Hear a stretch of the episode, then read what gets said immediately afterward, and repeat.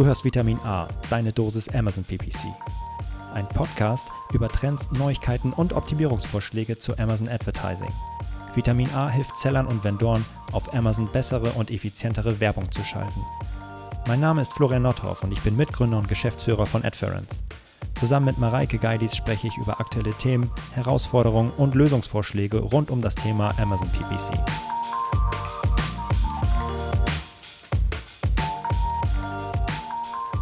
Hallo und herzlich willkommen zu Vitamin A, deine Dosis Amazon PPC.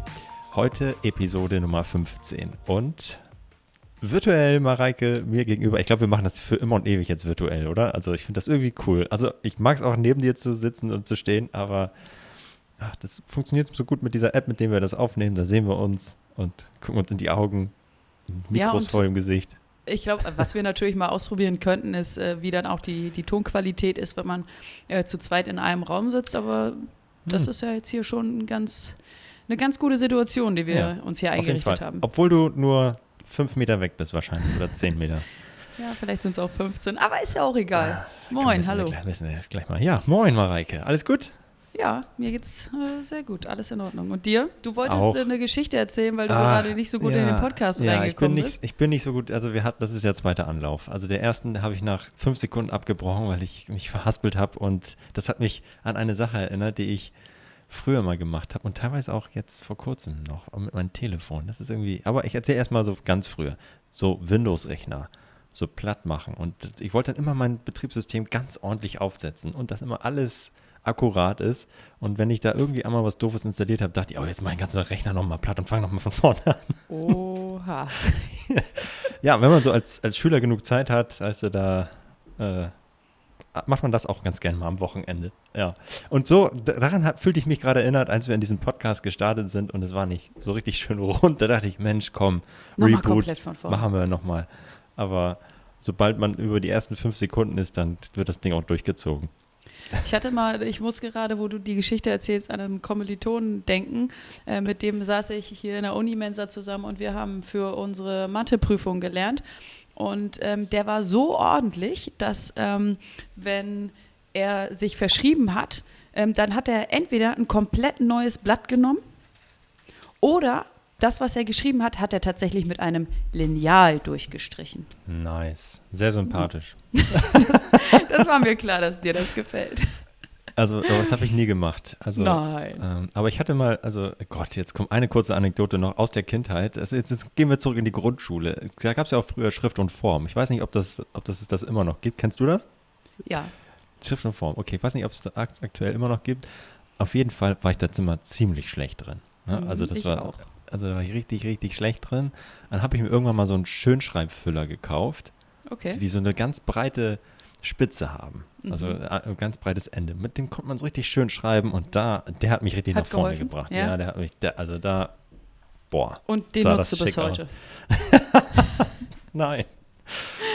Nee, nicht, also, nicht mehr aber für alle, die Florian vielleicht irgendwann mal etwas schenken wollen, sei es zum Geburtstag, zu Weihnachten, äh, schöne Grüße an Florians Mama an dieser Stelle, oder zum Firmenjubiläum, ich weiß es nicht, er braucht einen Füller mit einem breiten Aufsatz. Ja, suche ich gleich mal. Schönschreibfüller. Der hat, der hat, mich, der hat wirklich äh, hier meinen ganzen Notenschnitt nach oben gebracht am Ende. Sehr gut. So, ja, Mensch, wo wir jetzt hier gerade bei den Highlights sind aus unserer Schul- und Kindheit, Zeit, ähm, ja, Übergänge dachten wir, hast du drauf. Ja, habe ich drauf. Dachten wir, ach, wir, wir den, das ist jetzt unser 15. Podcast. Also echt krass, dass, dass wir schon so weit ähm, gekommen sind irgendwie. Das fühlt sich so an, als wenn wir gerade angefangen hätten. Und mhm. äh, aber Mensch, dann sind wir schon Nummer 15. Und wir picken uns ja echt immer so Spezialthemen raus und besprechen die. Aber wir hatten so das Gefühl, dass da dann doch gerne mal ähm, ja, wir wollen mal so ein paar Highlights. Also es ist jetzt noch kein Best-of, dafür ist es noch ein bisschen zu früh. Du kannst ja auch nicht so nach einer Bandkarriere, nach einem halben Monat schon Best-of-Album rausbringen. nach, nach, einem halben Jahr, das geht ja nicht. Aber ja, wir hatten das Gefühl, dass so die Sachen, die uns so wirklich am Herzen liegen und die wir immer wieder bei äh, Kunden-Accounts sehen und die immer wieder, ja, äh, missverstanden werden oder falsch gemacht werden oder nicht umgesetzt werden, dass die, auf die weisen wir hin, aber die sind uns so wichtig, dass wir die jetzt hier noch einmal gebündelt ähm, ja, übermitteln wollen, quasi. So damit die, ja, damit ihr auch wisst, okay, das sind wirklich, okay, wenn den, wenn Mareike und Florian das so wichtig ist, dass sie das jetzt hier nochmal erwähnen, dann sollte ich mir das mal wirklich anschauen. Und das ist der Grund, warum wir heute auf die fünf größten PPC-Fehler eingehen wollen und äh, haben ja fünf Highlights mitgebracht, auf die wir auch schon hier und da eingegangen sind im Podcast und jetzt auch verweisen werden im Podcast. Gleich nochmal drauf. Ähm, aber ja, das, die sind uns so wichtig, deswegen äh, ja, sprechen wir nochmal über die. Ja, und bei der Auswahl, also wir haben zuerst äh, die aus unserer Sicht fünf äh, wichtigsten Dinge herausgesucht, auf die man achten sollte. Ähm, und später ist uns dann aufgefallen, dass wir tatsächlich zu diesen fünf Themen auch schon jeweils einen Podcast gemacht haben, mhm. ähm, was ja auch nochmal belegt, dass wir, glaube ich, in den ersten 14 Folgen uns coole Themen und vor allem wichtige Themen ausgesucht haben. Ähm, heute gucken wir uns das nochmal von einer etwas höheren Ebene an, gehen vielleicht nicht ganz so ins Detail, referenzieren aber auf die einzelnen Podcasts das heißt, wenn ihr möchtet, könnt ihr ähm, den Podcast zu dem für euch, äh, für zu dem von euch irgendwie wichtigsten Thema dann natürlich auch nochmal im, im Nachhinein euch im Detail anhören. Ja. Und deswegen glaube ich auch, dass das ein ganz äh, cooler Podcast wird und ein ganz äh, gutes Format ist. Schauen wir mal, wie cool der wird. so, soll ich mal anfangen? Ja, schieß mal los, Mareike. Worum geht's? Auf Platz 1. Ah, ist, das ähm, ist, das ein Ranking? Also ist nee, das für dich ein Ranking? Für mich nee. nicht. Ja, doch, aber ich glaube, wir fangen mit dem aus zumindest meiner Sicht unwichtigsten der fünf wichtigen Themen an. Also für mich ist es Nummer vier und fünf ah, extrem. Wir machen okay, so ein bisschen okay. Spannungsaufbau. Okay, okay, okay. Ja. okay. Also, Gibt es doch nicht hier äh, bei, bei, bei, Fest und Flauschig, hier die, äh, die großen fünf? Oh, nee, oh, jetzt, nee, jeder, der den Podcast hört von, von Böhmermann, oh, und ich, ich, ich krieg's jetzt aber nicht zusammen. Doch, die, die großen fünf, doch, die großen fünf heißt das, glaube ich. Okay, dann ja, Nummer, Nummer eins der großen fünf ist aus meiner Sicht in der Markteinführungsphase eines neuen Produktes auf den ACOS zu achten. Das ist für mich ein absolutes No-Go. Ich habe ja. ein neues Produkt, das möchte ich in den Markt einführen. Das bedeutet Einführungsphase, das bedeutet Wachstumsphase, das bedeutet, ich möchte und muss meine Produkte pushen. Ich versuche so viele Klicks wie möglich zu generieren, dann so viele Bestellungen wie möglich zu generieren, um mein Produkt in den Markt zu drücken und um mein Produkt bekannt zu machen. Ähm, und ja, ich sollte ein Budget definieren, welches ich äh, bereit bin für diese Startphase zu investieren. Ja, aber ich sollte in dieser Startphase nicht auf meinen ACOS achten. Das ist aus unserer Sicht die sogenannte No-ACOS-Phase. Anschließend, wenn das Produkt im Markt drin ist, bekannt ist, gekauft wird, natürlich, dann folgt die Performance-Phase. Ohne Frage. Und das ist die wichtigste und hoffentlich auch ähm, die Phase, die am längsten andauert. Und dann achte ich auf meinen ACOS und ähm, versuche äh, meine, meine Kampagne entsprechend der Performance auszurichten. Ja, aber am Anfang überlege ich mir, wie lange wird diese Einführungs- und Wachstumsphase voraussichtlich dauern? Wie viel Geld bin ich bereit zu investieren in dieser ähm, Startphase und in dieser Startphase niemals auf den ACOS achten. Ich weiß, das tut weh und ich weiß, das ist schwierig und ich weiß, das ist irgendwie, man muss auch geduldig sein und ähm, das ist wahrscheinlich äh, keine angenehme Phase, kann ich mhm. mir zu 100 Prozent äh, vorstellen und nachvollziehen. Aber wenn ich halt von Anfang an auf äh, mein ACOS achte, von Tag 1, dann kann es sein, dass mein Produkt niemals ähm, anfängt zu fliegen. Ja, genau. Ähm, das heißt ja nicht, also nicht auf den ACOS achten oder die No-ACOS-Phase heißt ja nicht, dass ich trotzdem gut meine, ähm, das, das, das Budget, was ich dann ähm, ausgewählt habe, was ich bereit bin zu investieren, das intelligent zu investieren. Ne? Also ich, äh, das, das heißt es ja eben nicht, sondern es das heißt, sich einfach das, das Ganze, diese ersten äh, ein, zwei, drei Wochen als Investitionsphase zu sehen, in dem ich bereit bin, ähm, ein gewisses äh, Budget zu investieren und das so natürlich so intelligent wie möglich zu investieren ähm, und nicht jetzt ähm, auf, auf schlecht ähm, klickende, konvertierende äh, Placements, Keywords, Targets irgendwie raufzuhauen, sondern natürlich das auch mit Bedacht zu machen und intelligent zu machen, aber halt nicht sofort am Start zu sagen, hey, am Ende muss ein ACOS von 10% rauskommen und wenn das nicht der Fall ist, dann drehe ich die Kampagne runter. Das ist halt der falsche Weg. Und Investition deshalb, weil man natürlich auch einen Return erwartet an äh, eine Investition und die gibt es halt auf jeden Fall. Der Return an so eine Markteinführungsphase, Markteinführungsstrategie ist halt ein tolles Listing, ähm, organisches Listing, was dadurch positiv beeinflusst wird und die ganzen Daten, die ich mit meinen äh, Autokampagnen äh, beispielsweise generiere. Die sind halt, äh, da steht drin, was funktioniert und was nicht funktioniert. Und wenn ich das nicht mache und von Anfang an auf ein äh, ACOS schiel, dann ziehe ich diese Startphase mega in die Länge.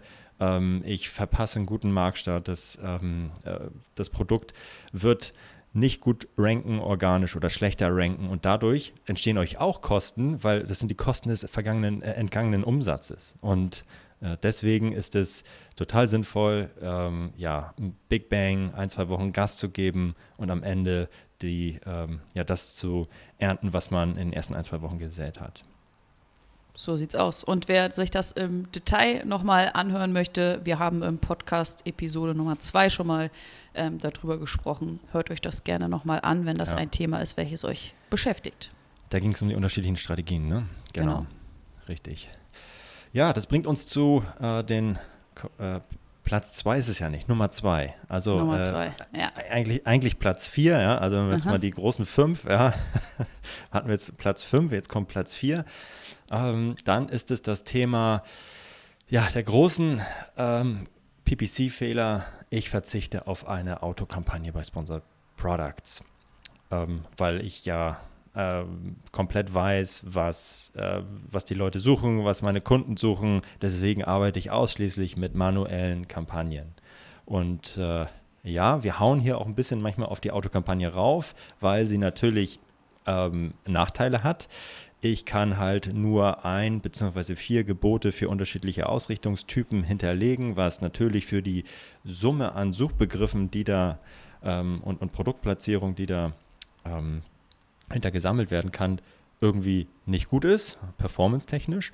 Aber im Hintergrund, äh, äh andersherum, habe ich natürlich eine riesen Reichweite, Reichweitenpotenzial mit diesen Autokampagnen. Und wenn ich die abschalte, dann, dann, dann ja, äh, schalte ich quasi auch mein, mein Wachstum ab und meine ja, Explorationsphase ähm, kill ich dann. Deswegen ist unserer Meinung ein gesunder ähm, Amazon PPC-Account besteht immer sowohl aus Auto-Kampagnen für Sponsor Products als auch aus manuellen Kampagnen. Es ist nie 100% Auto oder 100% manuelle Kampagnen. Es ist immer eine gute Balance aus Auto- und manuellen Kampagnen. Na klar, je länger diese Kampagnen laufen, je besser meine äh, Recherche ist, ähm, Keyword-Recherche, desto geringer wird der Anteil an Autokampagnen ähm, ja, im, im Gesamtschnitt. Aber er wird halt nie auf Null gehen und sollte niemals auf Null gehen. Er sollte ähm, 5, 10, 20 Prozent betragen, ähm, aber er sollte nie auf Null gehen. Ja. Eine Frage, die uns wirklich häufig erreicht, ist, gibt es irgendwann die Situation, also ich nutze Auto und ich nutze manuell und Auto nutze ich zum Recherchieren und ähm, alles, was gut funktioniert, packe ich dann in meine manuelle Kampagne und schließe in der Autokampagne aus hat dann die Autokampagne irgendwann, ist die ausgeschöpft? Hat die irgendwann den kompletten Traffic gesehen und äh, kann ich die irgendwann ausschalten? Das ist eine Frage, die mhm. uns sehr, sehr häufig erreicht und die wir beantworten mit Nein, bitte nicht. Denn ja, es kann mal der Moment kommen, zum Beispiel der heutige Tag, an dem äh, diese Autokampagne ähm, alles gesehen hat. Rein theoretisch kann das passieren, aber morgen gibt es ja schon wieder neue Suchanfragen, an die wir heute noch gar nicht denken, sondern dann gibt es neue Shopper, die haben neue Ideen, die geben neuartige Search-Terms ein. Die, da, da, würden wir niemals drauf kommen. Und das kann eine Autokampagne weiterhin ja. abfangen. Absolut. Und die Suchanfragen auf der einen Seite, aber die Autokampagne ähm, setzt sich ja auch auf Produkte auf. Ja? Also ich targete damit ja auch Produkte, die ich ähm, äh, ja, manuell gar nicht getargetet hätte vielleicht. Und wir wissen wie, und ihr wisst auch, wie schnell neue Produkte gelistet werden und wie häufig neue Produkte gelistet werden. Und da sind wahrscheinlich auch ergänzende und Ersatzprodukte für euch dabei. Und ähm, wenn ihr die Autokampagne killt, ausmacht, dann seid ihr da nicht mehr präsent. Es sei denn, ihr arbeitet mit einem ähm, sehr detaillierten Product Targeting, aber da gucken wir gleich auch nochmal drauf.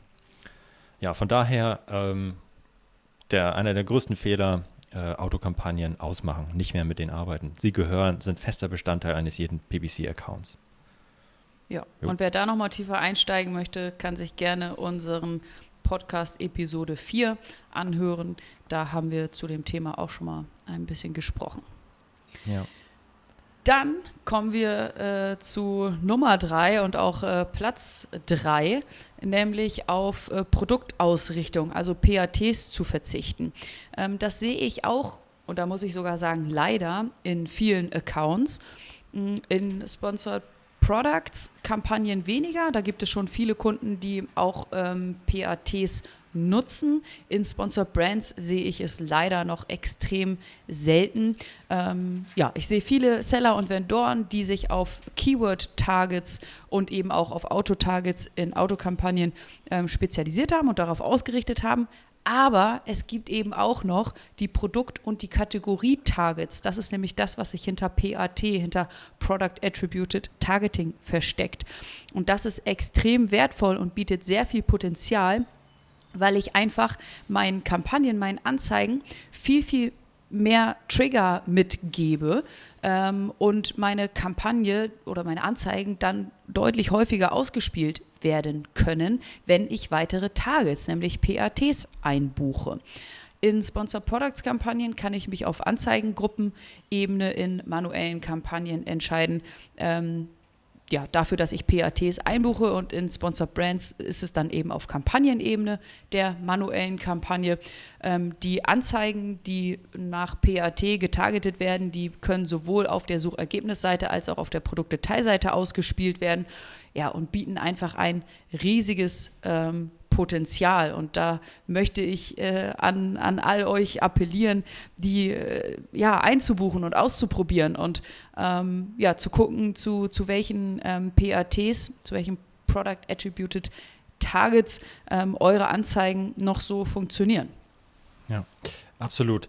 Also äh, nicht nur, dass ich natürlich mit, dem, mit der Produktausrichtung eine hohe Reichweite einfach habe, weil ich es äh, auch ja, Produkte damit targete ähm, und damit auch zu Suchanfragen ausgespielt werde, die ich vielleicht gar nicht vorher auf dem Schirm hatte. Das ist das eine. Aber das andere ist, dass ich mit der Produktausrichtung auch, ähm, ja, natürlich die Produktdetailseite schön zupflastern kann. Ähm, und das nicht nur für Sponsored Products, sondern, und äh, das ist ja ähm, ein, ein jüngeres Release ge gewesen von Amazon, dass auch die Sponsored Brands Anzeigen ja auch auf der Produktdetailseite landen. Und ähm, jetzt, kleines Heads-up, denken wir nochmal ähm, ein bisschen weiter. Die Sponsored Display Ads kommen nach äh, Europa, dauert nicht mehr lang. Das wird, wir werden den äh, Podcast äh, releasen ähm, am 21. Nee, 22. Juli, glaube ich, da wird er veröffentlicht. Äh, von, ja, ein paar Wochen später wird es dann tatsächlich auch die Sponsored Display äh, Ads in, in Europa und in Deutschland geben fürs, für Seller. Und die kommen nicht etwa mit einer Keyword-Ausrichtung, sondern die kommen auch mit einer Produktausrichtung. So, und äh, das zeigt auch nochmal, wie gern Amazon das auch sieht und wie wichtig das Thema ist. Also von daher ähm, setzt euch damit auseinander ähm, für Sponsor Products äh, Ads, Sponsor Brand Ads und ähm, könnt euch schon mal feststellen, das Ganze kommt auch für die Sponsor Display Ads. Und äh, ein Riesenthema, wer das nicht macht, wer sowohl auf Autokampagnen als auch auf äh, Produkt an, äh, also Produktausrichtung verzichtet, der lässt einfach Geld liegen, ja, also und Traffic liegen und Umsatz liegen. Wer da tiefer einsteigen möchte, wir haben in unserer äh, Podcast-Episode Nummer 11 über PATs im Detail gesprochen. Ja, cool. Oh ja, das ist, jetzt kommen wir, jetzt sind wir auch schon ganz nah bei yep. ähm, Kampf der Titanen, was unsere Lieblingsthemen angeht, würde ich fast sagen.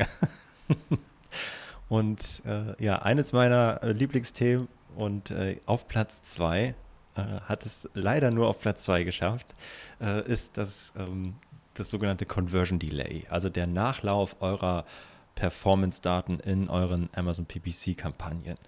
Und ja, was, wer darauf nicht achtet und immer nur auf die oder die komplette Performance ähm, auch der letzten Tage mit berücksichtigt und daraus die falschen Schlüsse zieht, macht halt riesen Fehler. Und er macht umso mehr Fehler, je mehr Traffic auf diesen Keywords drauf ist. Weil ähm, also nur noch mal kurze Einführung, worum geht es hier? Das Conversion Delay ist der Nachlauf der Conversions zu euren bereits eingekauften Klicks und, äh, ja, und Traffic, den ihr eingekauft habt.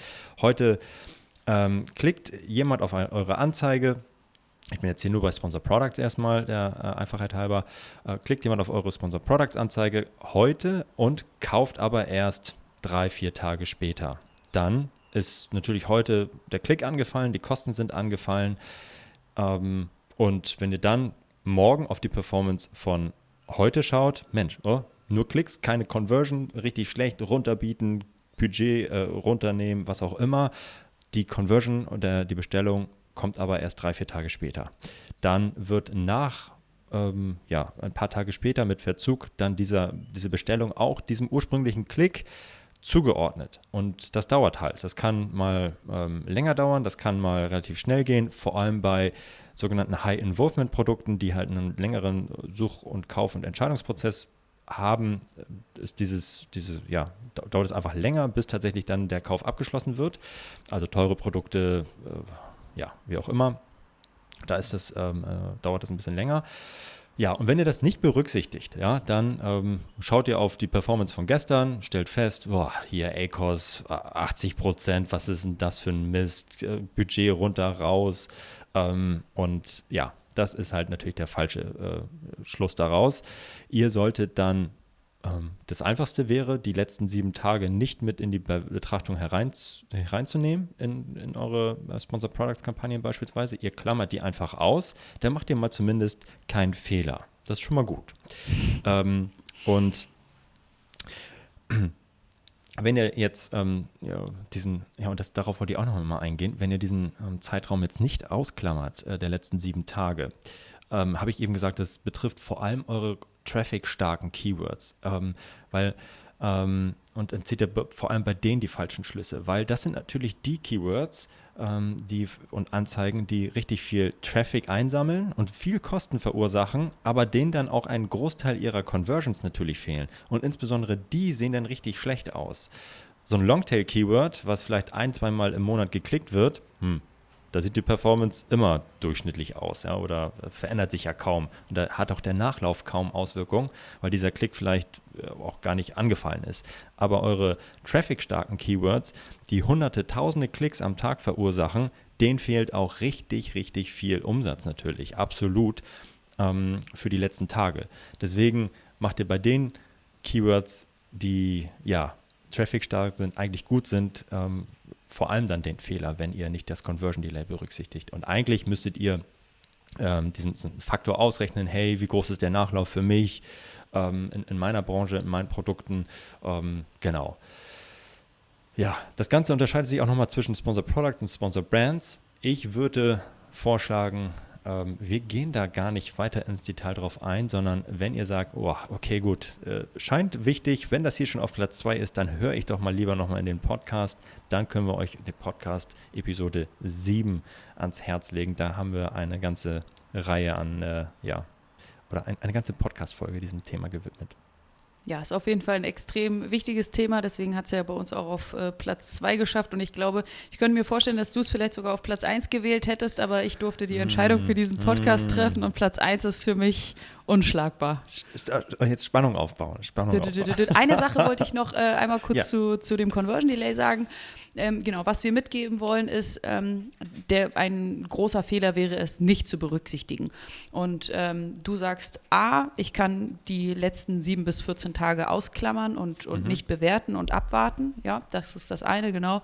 Oder B, ich versuche ähm, herauszufinden, wie groß mein Conversion Delay ist, pro Account, pro Kampagne, pro äh, Target im besten Fall ähm, und kann dann meine Conversions ähm, schon, mal, schon mal hochrechnen ja. und ähm, ein bisschen früher die Performance bewerten. Aber genau wie du schon sagst, in Podcast 7 reden wir da ähm, im Detail drüber.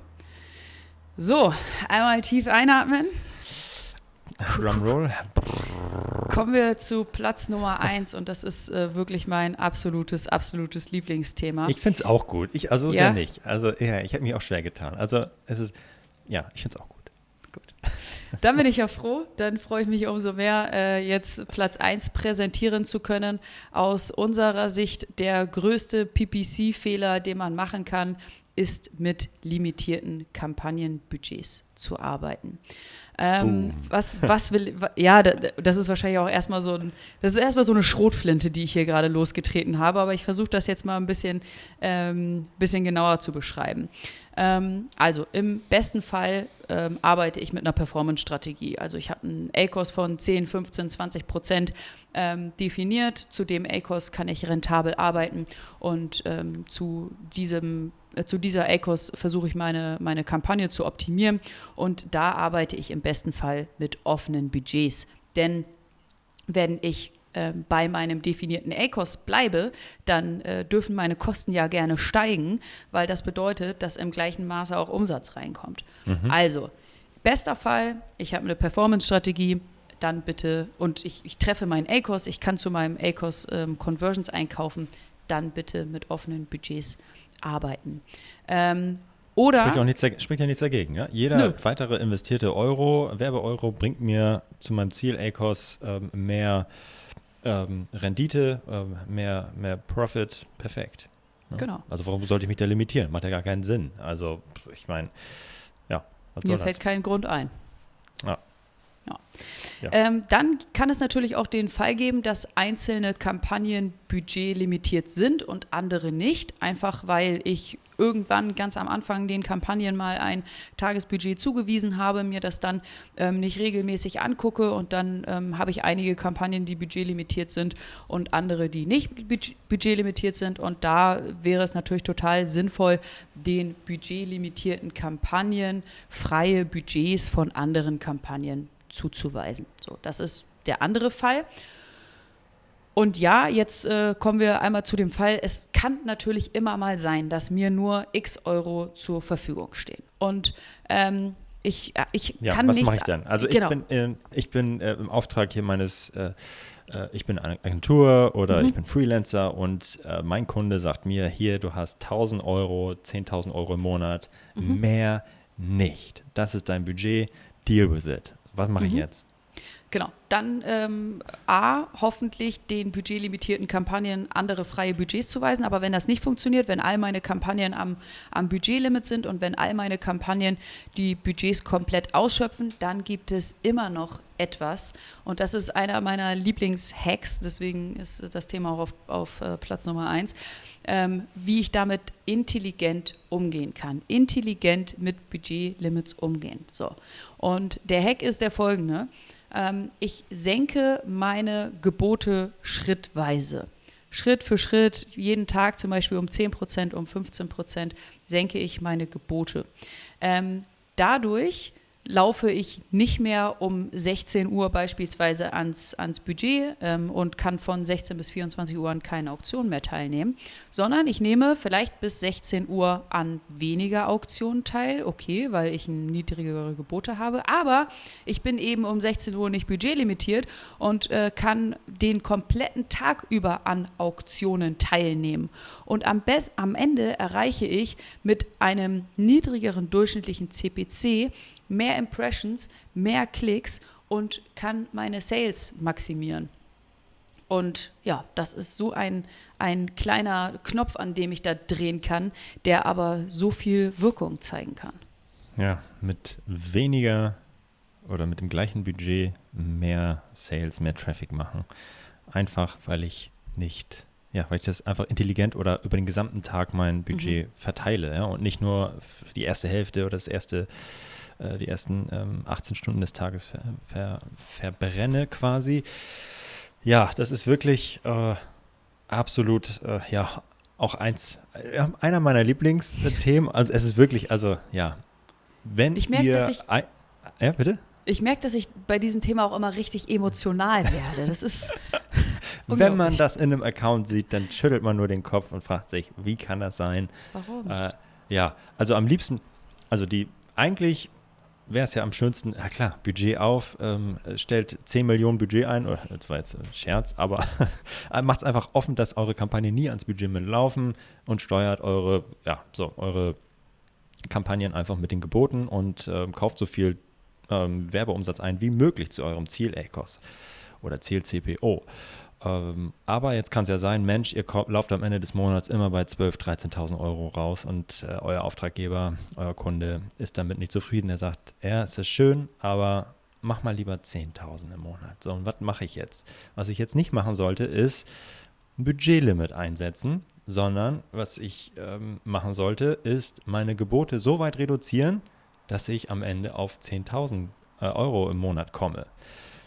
Das wäre äh, das Einfachste. Dann bin ich immer noch mit offenen Budgets unterwegs, aber ich äh, steuere das dann halt über die Budget, äh, über die äh, Geburtshöhe. Wenn das aber auch nicht geht, weil äh, ihr jemanden da sitzen habt, der sagt, es müssen 10.000 sein, es darf nicht ein Euro drüber sein, sonst riecht ihr den Hals um dann muss man äh, wahrscheinlich ein Budgetlimit einziehen und ähm, das in den Kampagnen äh, ja, äh, einziehen und das, dann werden die Kampagnen mal Stück für Stück ans Budgetlimit laufen. Das ist Gift für die Performance, ähm, aber ihr werdet dem dann auch her, indem ihr einfach dann, wenn ihr feststellt, Einzelkampagnen laufen ans Budgetlimit, dann das äh, Gebot einfach nochmal zu senken. Stück für Stück, bis diese Kampagne nicht mehr ans Budgetlimit läuft. Und etwas, was ja ähm, sagen wir jetzt einfach so, ja klar, Budgetlimit, ist doch klar. Äh, wenn sie reinläuft, dann äh, äh, senkt die Gebote. Wann ist eine Kampagne eigentlich am Budgetlimit? Äh, Marek, hast du einen Tipp? Wie kann ich feststellen, wann eine Kampagne am Budgetlimit ist?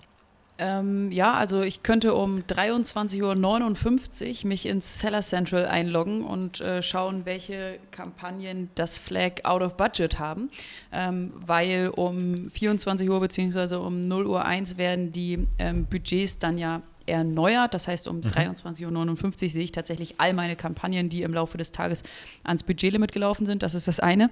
Ähm, das ist aber, ich weiß nicht, wie, es euch ergeht, aber das ist zumindest meine, meine Tiefschlafphase.